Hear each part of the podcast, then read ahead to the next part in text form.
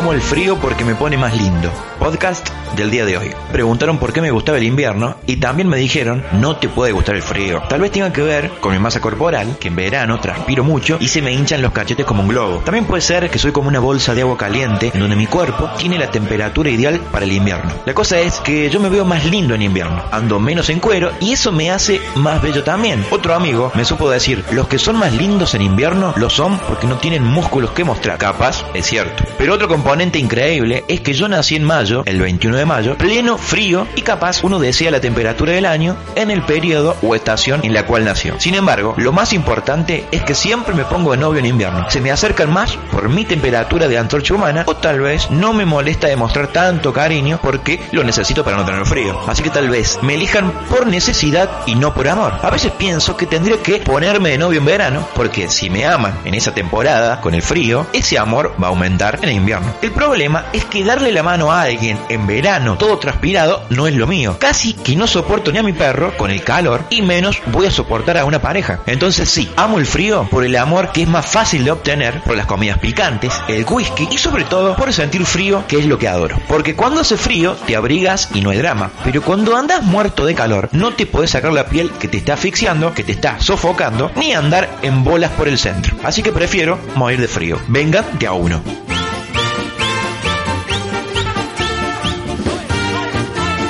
Ahora leemos algunos mensajes de nuestros oyentes y de nuestros amigos con respecto a Amo el frío porque me pone más lindo.